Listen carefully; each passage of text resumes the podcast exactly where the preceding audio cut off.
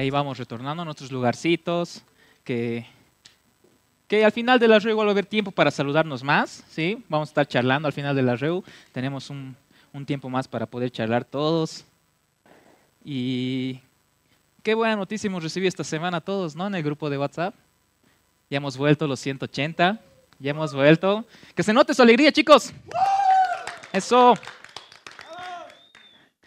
Y ay, algo que ha pasado durante esta semana es que eh, Dios va hablando de diferentes formas. Dios puede hablarte mediante, no sé, publicaciones que aparecen en Facebook, TikTok, y te puede hablar mediante personas, también te puede hablar mediante películas y series, y eso es lo que ha pasado en mi caso. Así que, ¿qué tal si oramos por el mensaje primero? Oramos todos juntos ahí y decimos, gracias Dios, gracias por este tiempo que vamos a tener el día de hoy, Señor. Yo solamente soy un portavoz tuyo y qué privilegio, qué privilegio es estar aquí adelante. Te entregamos a ti este tiempo, papá, y gracias por los corazones de cada uno de los chicos que están aquí presentes, Señor. Y bueno, arrancamos con todo este año. En nombre de Jesús, amén. Amén y amén. Y como les decía, sucedió esto que, que durante la semana estaba ahí pensando, pensando y aparece una publicación que es de una película y sí es mi película favorita de la vida. Y el día de hoy quiero hablar acerca de nuestra identidad. Esa identidad que tenemos en Dios y cómo Él nos ve, no cómo los demás nos ven. Así que, ¿qué tal si atendemos las pantallas? Quiero que atendamos este video, que es muy importante lo que dice. Tomamos atención al videíto. Así que, atentos al video. Dani, a las 1, 2, 3.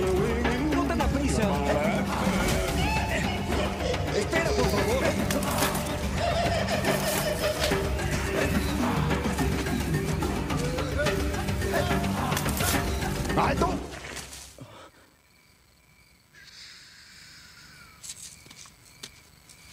Mira allá abajo.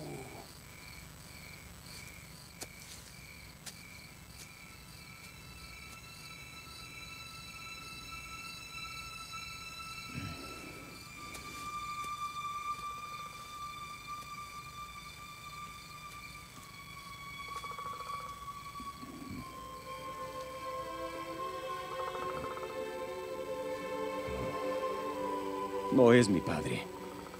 Es solo mi reflejo. No. Ahí está.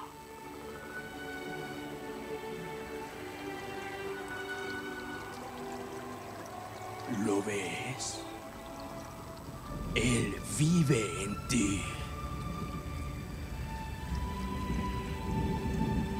Simba. ¿Padre?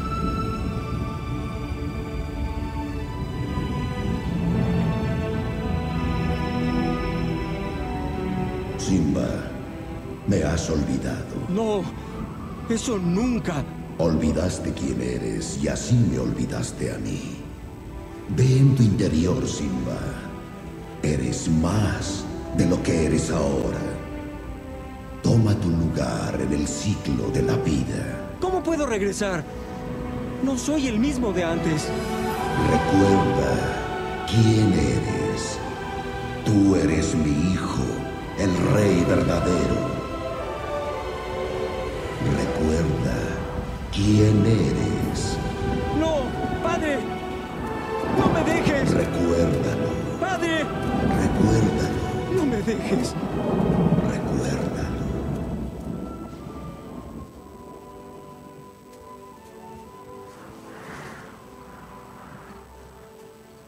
¿Qué fue eso?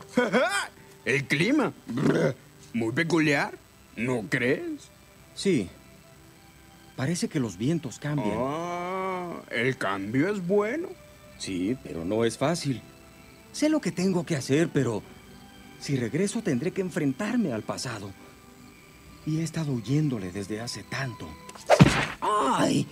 ¿Por qué hiciste eso? No importa. Está en el pasado. Sí, pero me dolió. Oh, sí, el pasado puede doler. Pero según lo veo, puedes o huir de él o aprender. ¡Ah! ¿Ves? ¿Y qué es lo que vas a hacer? Primero, te quito el bastón. No, no, no, no, no, no mi bastón. Oye, ¿a dónde vas? Voy a regresar. ¡Eso! ¡Anda! ¡Date prisa!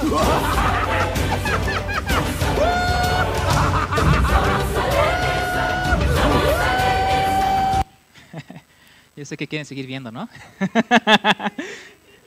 y, sí, sí, sí. Justamente esa escena me, tuvo toda la semana. La parte que dice su padre Mufasa Simba, recuerda quién eres. Recuerda quién eres. Wow. Y, es por eso que el mensaje del día de hoy le puse el título, Recuerda quién eres. ¿Ok? Mientras, mientras estaba viendo todo ese video, y yo me recordé de un personaje de la Biblia que me encanta mucho la historia que tiene. Y es como, como las películas, como tu película favorita. Si tu película favorita te gusta, tú la vas a ver, la vas a ver, la vas a ver, ¿no ve? Y es por eso que yo sé que han escuchado esa historia, pero les voy a contar, les voy a contar, les voy a contar, ¿no? Así que esta historia trata del rey David. El rey David. Todos sabemos que el rey David venció al gigante Goliat. Eso es un hecho. Todos sabemos eso. Sí, pero si, si, si, si leemos un poquito con más atención, también nos podemos dar cuenta que había un gigante tal vez hasta más grande que Goliat en esta historia, que era que David venció ese rechazo y desprecio de su propia familia. Y eso me parece un poco mucho más fuerte. Ese es un gigante más fuerte que el mismo gigante Goliat que medía 3.5 metros, creo, gigante, ¿no? Así que, ahora sí, podemos empezar a abrir nuestras Biblias, celular, Biblia digital, también podemos con nuestras notitas escribir. Todo, todo eso es bueno. Vamos a empezar con la lectura en Primera de Samuel capítulo 16, versículo 1. Primera de Samuel capítulo 16, versículo 1. Porfa, Dani López. Y la historia, la historia del rey David empieza así. Dice, ahora bien, el Señor le dijo a Samuel, al profeta Samuel, ya has hecho suficiente, duelo por Saúl. Lo he rechazado como rey de Israel. Así que llena tu frasco con aceite de oliva y ve a Belén. Busca un hombre llamado Isaí que vive allí, vive allí, porque he elegido a uno de sus hijos para que sea mi rey. Esta es la primera orden que, que Dios da a Samuel, al profeta Samuel, que era muy respetado en ese tiempo, que Dios ya había desechado a Saúl porque Saúl ya no, no estaba cumpliendo lo que Dios decía. ¿okay? Y Dios ya lo había desechado como rey. Y por eso es que envió a Samuel para ungir un nuevo rey escogido por Dios.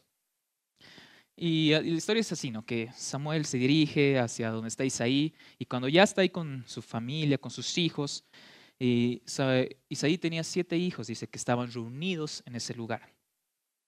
Y Samuel al verlos creía que uno de ellos era el ungido de Dios. ¿Por qué? Porque eran altos, de buena estatura, buen porte, simpaticones, ¿no? Y lo demás.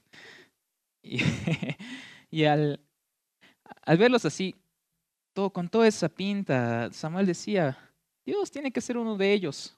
Yo estoy seguro. Pero aquí viene lo interesante. Lo interesante es que Dios le dice, Samuel, no juzgues por su apariencia, porque yo los he rechazado. La gente juzga por las apariencias, pero yo veo el corazón. Ese es el primer punto. Dios ve tu corazón. ¿Ok? Así que algo triste de esta historia, del inicio de la historia, que me parece lo más triste, que es que Isaí no, no lo consideró a David en ese momento, porque David no estaba ahí.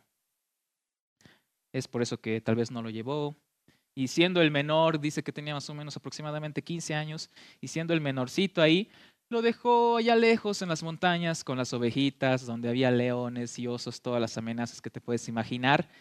Y wow, qué complicado. Reunión familiar, pero no está David. Y Samuel siente que no, no, no es aquí, dice, ¿no? No, no es uno, de ellos, ¿no? Y pregunta a Dios, no, bueno, pregunta a Isaí, pregunta a Isaí si tiene otro hijo. Y le responde que sí, tiene otro hijo, pero está muy lejos allá cuidando las montañas. Y bueno, Samuel le responde, no nos vamos a sentar a comer hasta que llegue tu otro hijo. Y ese es otro punto que me encanta en esta historia, es que no importa, no importa si, si por algún X motivo te han dejado allá en la montaña, triste, no importa eso. Dios te va a esperar en su mesa. Dios te va a esperar aquí. Y, Él sabe quién eres. Y Él te va a llamar de donde sea que tú estés, aunque estés en el monte.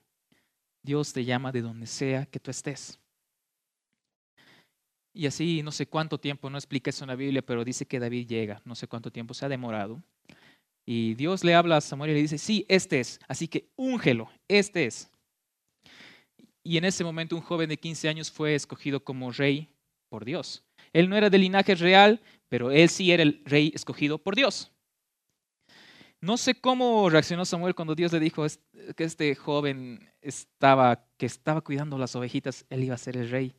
Mm, un poco hagamos funcionar nuestra creatividad ahí. Los dejo para su creatividad. Pero como dijimos antes, Dios veía su corazón. ¿Sí? Y este joven cuidador de ovejas, la Biblia le va a dedicar después 66 capítulos completos. Más que nadie en toda la Biblia. Buen dato. El Nuevo Testamento lo va a mencionar 59 veces. Por si acaso la historia de David está en el Antiguo Testamento pero en el Nuevo Testamento es mencionado aún 59 veces, así que es importante. Él va a fundar Jerusalén. Al Hijo de Dios lo llamarán el Hijo de David. Y el más grande salmo va a fluir del corazón de David. Pero en ese momento no calificaba para estar en la reunión familiar.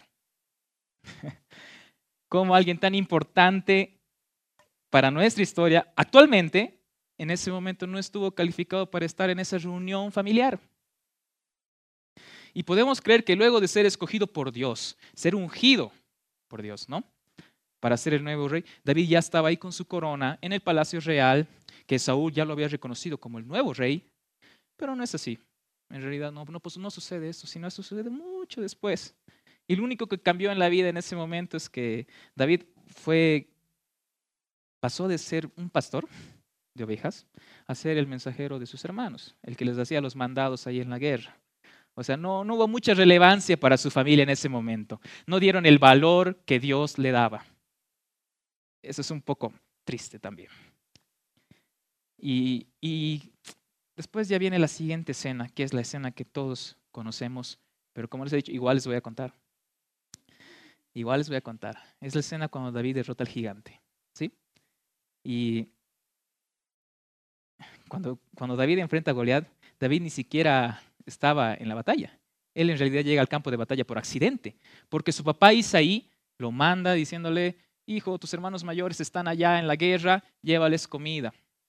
Y David, obediente, fue y escuchó que en el campo de batalla contra los filisteos, Goliat estaba retando a todos así, súper gigante, fuerzudo y se burlaba del ejército israelita, pero todos le tenían miedo. Nadie iba a retarlo, ninguno del ejército se animaba a retar a Goliat, ¿no? Y David escuchó y decide pelear contra ese gigante. Y es chistoso en la Biblia cómo explica esta parte. Eh, Saúl, al escuchar que David quería ir a pelear contra el gigante, Saúl se ríe. Dice, ah, en serio, de verdad, David, eres jovencito, quince añitos, chiquito. No vas a poder. Pero la respuesta de David es muy, muy, muy interesante lo que dice. En el campo yo peleo con, con leones y osos cuando cuido a las ovejas. Y el mismo Señor que me rescató de las garras del león y el oso, me rescatará de este gigante. ¿Qué respuesta? El mismo Señor que me rescató de las garras del león y el oso, me rescatará de este gigante. David recordó quién era escogido por Dios. En ese momento David lo tenía bien claro. Y continuamos con el siguiente versículo, que es en 1 de Samuel, capítulo 17, versículos 45 al 47.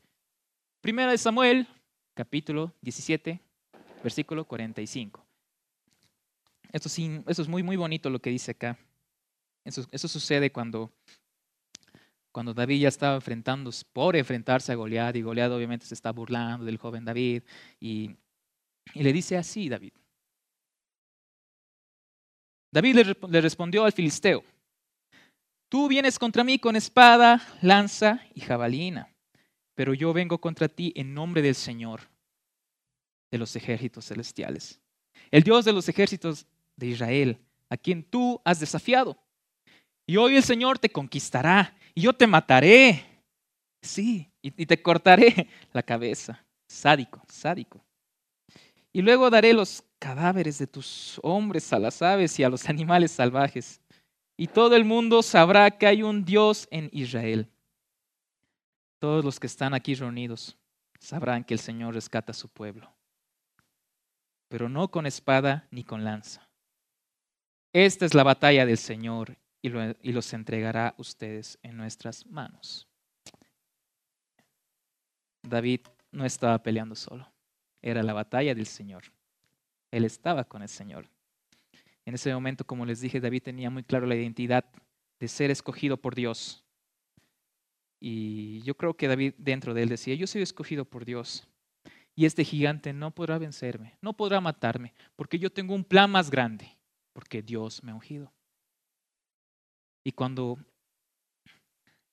cuando venga el gigante, ya hablando de tu vida, cuando venga el gigante, que pueden ser muchos desafíos que puede haber día a día, tienes que recordar quién eres. Es importante recordar quién eres. Así como hemos visto en el video, cuando Simba le dice a, bueno, Mufasa le dice a Simba, recuerda quién eres. Y, ese momento pasa algo en Simba y fue a recuperar a su, tierra, ¿no? Y lo más bonito es que esa batalla no la vas a pelear solo, no la vas a pelear solo. Y Dios está de tu lado y estoy seguro que Él te ama. Así que cualquier gigante en tu vida no podrá vencerte. Solamente recuerda quién eres. Y Dios eligió a David, pero también David escogió a Dios. Porque allá en las montañas, cuando las ovejitas, cuando él estaba con las ovejitas, cuando aún no había sido ni siquiera ungido, David ya estaba adorando a Dios desde el principio. Y es un claro ejemplo, es el Salmo 23, que, que es tan lindo. Y, lo vamos a poner, lo vamos a poner, sí. Eh, ¿Qué tal, Dani? Salmo 23, pero en la versión Reina Valera, que es la que todos sabemos, ¿no? Es la popular. Y ahí solito, no había quien, quien le diga, David, adora a Dios, David, vamos a la iglesia, David, abrí tu Biblia, David, tienes que hablar con Jehová, pero David elige a Dios. Y el Salmo 23 dice así, Jehová es mi pastor, nada me faltará. En lugares de delicados pastos me hará descansar. Junto aguas de reposo, Él me pastoreará. Y continuamos, continuamos porque está bueno. Confortará mi alma, me guiará por sendas de justicia por amor de su nombre. Continuamos. Ah, aunque ande en valle de sombra y de muerte, no temeré mal alguno, porque tú estarás conmigo. Tu bar y tu callado me infundirán aliento. Ese es el salmo que decía David en las montañas rodeado de las ovejitas cuando estaba ahí solo. David escogió a Dios. Y en todo el Antiguo Testamento dice que solo hay un personaje que dice te amo a Dios. Y ese es David. Y para, para, para verificarlo lo vamos a leer juntos, que está en, en Salmos 18, versículo 1. Está bien en la Reina Valera, Dani. Salmos 18, versículo 1. Y ahí dice bien claro, te amo, oh Jehová, fortaleza mía. Jehová, roca mía y castillo mío, y mi libertador. Dios mío, fortaleza mía, en Él confiaré. Así que, qué linda relación que tenían ambos, de poder decir, te amo, te amo. Así que Dios eligió a David y David también eligió a Dios. Y esa fue una lección real. ¿Y cuándo es una lección real? Cuando tú eliges libremente, porque, porque puedes y porque quieres, ¿no ve? Y David estaba en el corazón de Dios y Dios estaba en el corazón de David. Así que qué lindo es eso que tengamos en el corazón. O sea, de hecho, ya estamos nosotros en el corazón de nuestro Padre. Eso es un hecho. Pero qué lindo que también nosotros tengamos en nuestro corazón a nuestro Padre y podamos experimentar de esa relación extraordinaria, tan bonita. Y bueno, ya hemos hablado de cuando Dios, Dios unge a David. Ya hemos hablado de cuando David vence al gigante. Y también de la relación que tenían. Y continuamos la historia, que esta ya, ya se viene un poquito más fuerte. Aquí hay más acción, ¿no? Continuamos. Después de lo que sucede acá, el rey Saúl, viendo todo lo que pasó, lleva a David a vivir con él dice en la historia, en el palacio real. Y David era el escudero del rey. También tocaba el arpa, ¿cómo se tocó el arpa? No sé. Tocaba el arpa cuando Saúl se sentía atormentado, dice en la Biblia. Y, según mi, perspectiva, según mi forma de pensar, no sé, yo creo que lo que Saúl sufría en esos momentos era un tipo, era ansiedad, provocado tal vez por la inseguridad de que alguien le va a quitar el trono. Esa inseguridad que no le dejaba estar tranquilo. Y David llegaba con su arpa y tocaba, tan, tan, tan, tan, tan. No sé qué canción la habrá tocado, pero tocaba y dice que calmaba todo. Porque Samuel, el profeta Samuel que hablamos al principio, ya había dicho a Saúl que fue desechado, como rey y eligió a otro. Pero Saúl no sabía que David era elegido. Saúl aún no lo sabía. Pero dice que cuando Saúl se entera todo esto, ahí empieza la carnicería. ¿Por qué? Porque dice que le intenta matar dentro del palacio. O sea, ponte en el lugar de, David, qué, qué, feo pasar esos ratos y qué complicado, ¿no? Que dice que cuando David estaba ahí caminando y el rey le lanzaba, bueno, una lanza, ¿no? Pero David nunca respondió al rey Saúl y nunca se vengó. Incluso en la Biblia dice ¿no? que habían unas mujeres cizañeras también, que, que metían más cizaña a todo lo que estaba sucediendo y cantaban, Saúl mató a sus miles y David a sus diez miles. Qué canto, ¿no? Y todo esto atormentaba aún más a Saúl y sus celos iban creciendo, creciendo, creciendo, escuchando, David, Saúl mató a sus miles y David a sus diez miles. Grave. Y los celos de Saúl llegaron tan lejos que dice que David tuvo que escapar del palacio, no tenía otra opción. Y ahí escapa, hay una persecución bien grande que dice en la Biblia, yo les voy a hablar en resumen todo. Pero dice que en una ocasión de las tantas que Saúl perseguía a David, se encontraba el rey Saúl durmiendo en una cueva. Y David entra ahí junto con sus generales, ¿no? su ejército, y tiene ahí a su víctima totalmente postrada. Y era fácil, ¿no? Ejecutar y ya, nuevo rey, ¿no? Pero incluso el general de David le decía que aprovecha, es, tiempo de matarlo, ya, ahora tienes tu oportunidad ahí, está ante tus ojos. Pero David no lo hizo, porque él eligió esperar el tiempo de Dios, porque no era cuando él quería, era cuando Dios quiera.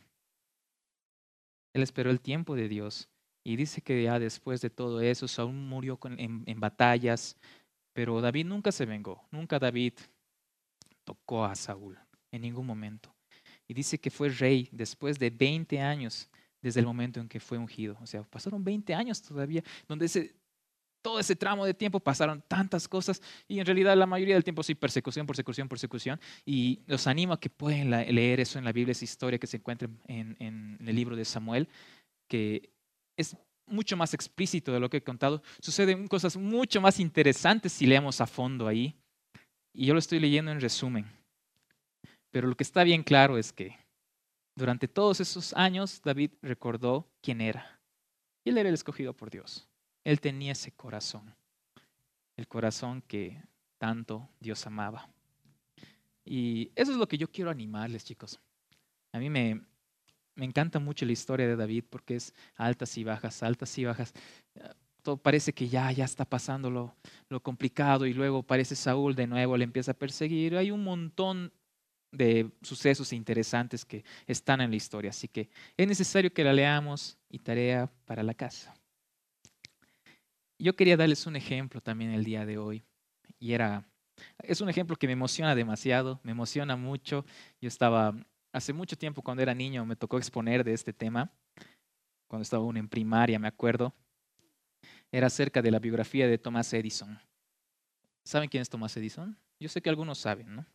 Era la persona que inventó las bombillas de luz, también dice que ha sido la persona que inventó las baterías hechas por níquel y hierro, que él decía que en el futuro estas baterías se iban a usar para los autos eléctricos, que sería mucho mejor. O sea, era un genio. Él estaba adelantado a la época, porque esto sucedía por el año 1880, por esos años, no estoy muy seguro, pero hace muchos años y recién hoy estamos con el auto eléctrico y todo eso, pero era un adelantado a la época, el Thomas Edison.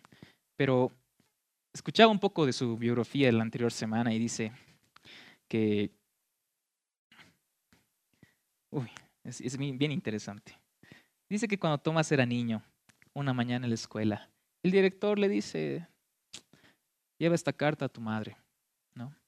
Y el pequeño niño, sí, se va de su mamá, todo obediente, todo obediente. Y llega a su casa y le entrega su carta a su mamá. Y la madre dice que se pone a llorar en, cuanto lee la carta, ¿no? Se pone a llorar. Y en esta carta, bueno, la madre le dice, en esta carta dice que eres muy especial, Tomás. Los maestros ya no pueden enseñarte nada más porque eres el más listo y que a partir de ahora seré yo la encargada de enseñarte. Y bueno, muchos años después, Tomás ya se vuelve un famoso inventor, bueno, se vuelve un hombre exitoso, ¿no? Y ya cuando su madre ya había fallecido, él retorna a su casa y encuentra esa carta vieja que estaba ahí guardada. Y, y él la lee. Ay, mi carta ahí está, tantos años. Y lo abre y dice así. Estimada señora Edison, lamentamos decirle que su hijo ha sido expulsado del colegio. Es un pésimo estudiante y no avanza como el resto de sus compañeros. Por ello, no podemos permitir que siga estudiando. Será usted quien tendrá que hacerse cargo de él a partir de ahora. Así que con este ejemplo entendemos que muchas veces la sociedad, incluso nuestra familia, puede hacernos creer algo que, que no somos. Puede hacernos creer algo de nosotros que en realidad no somos. ¿Sí? Constantemente nos pueden repetir los fracasos, nuestros errores, todo lo que hemos hecho mal en algún momento. Pero Dios cambia las palabras de la carta. Dios cambia las palabras de la carta y Él te dice, tú eres mi hijo. Tú eres valiente, tú eres inteligente. Yo creo en ti, hijo amado, yo te amo. Solamente recuerda quién eres. Así que yo siempre les voy a animar, chicos, que recordemos quiénes somos en Cristo. El momento en que hemos decidido creer en, Él, recibimos esa identidad del Padre.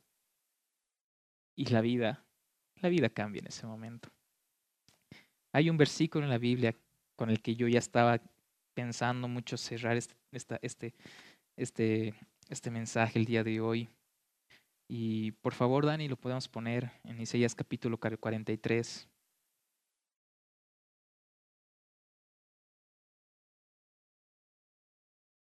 Isaías, capítulo, eh, Isaías 43, versículo 1 al 4, vamos a leer.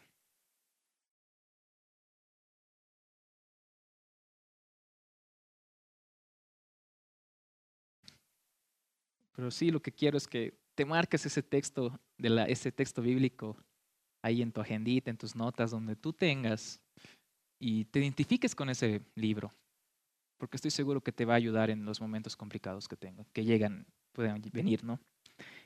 Y lo leemos juntos, ¿sí? Pero ahora, oh Jacob, escucha al Señor. Por ahora, oh Diego, oh Miki, oh Gavito, oh Pablito, escucha al Señor, quien te creó.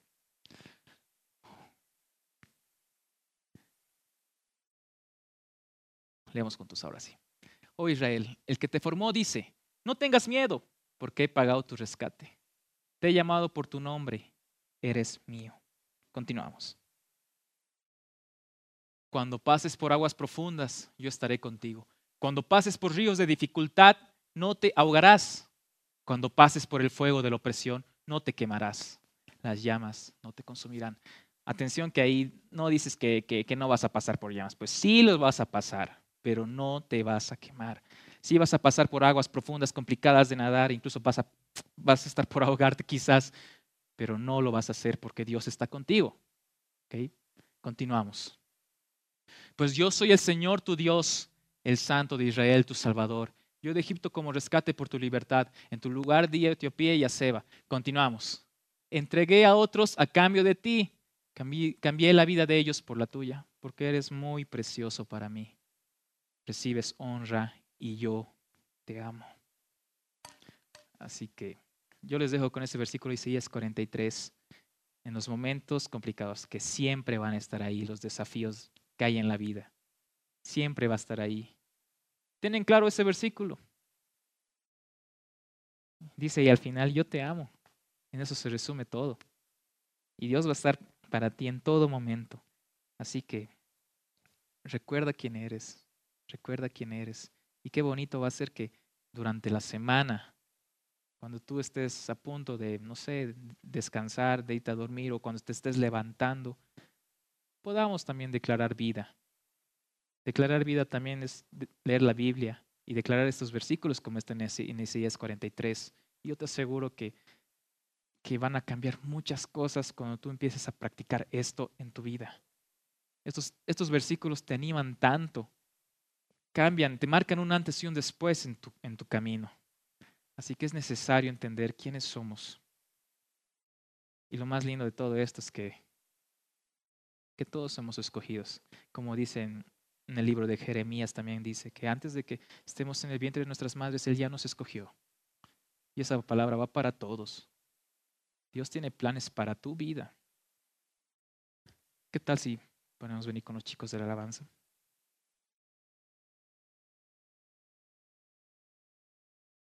Y así suceden muchas cosas en la identidad, cuando tú tienes la identidad en Cristo, con Cristo ahí bien claro.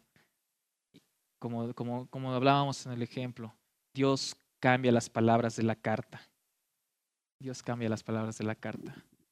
Así que yo les animo que estemos en esos caminos de, leer estos, este tipo de versículos que es lo, que fortalece en nuestros momentos complicados. Nos fortalece. ¿Qué tal si nos ponemos de pie? Vamos a orar juntos este, en este tiempo.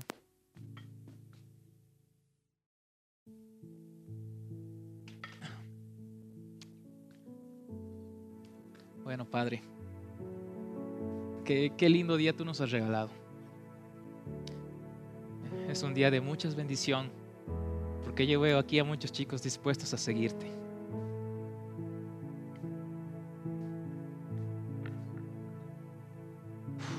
Gracias Dios, porque tú escribiste, tú cambiaste la historia de nuestras vidas en el momento que te confesamos como nuestro Señor y Salvador.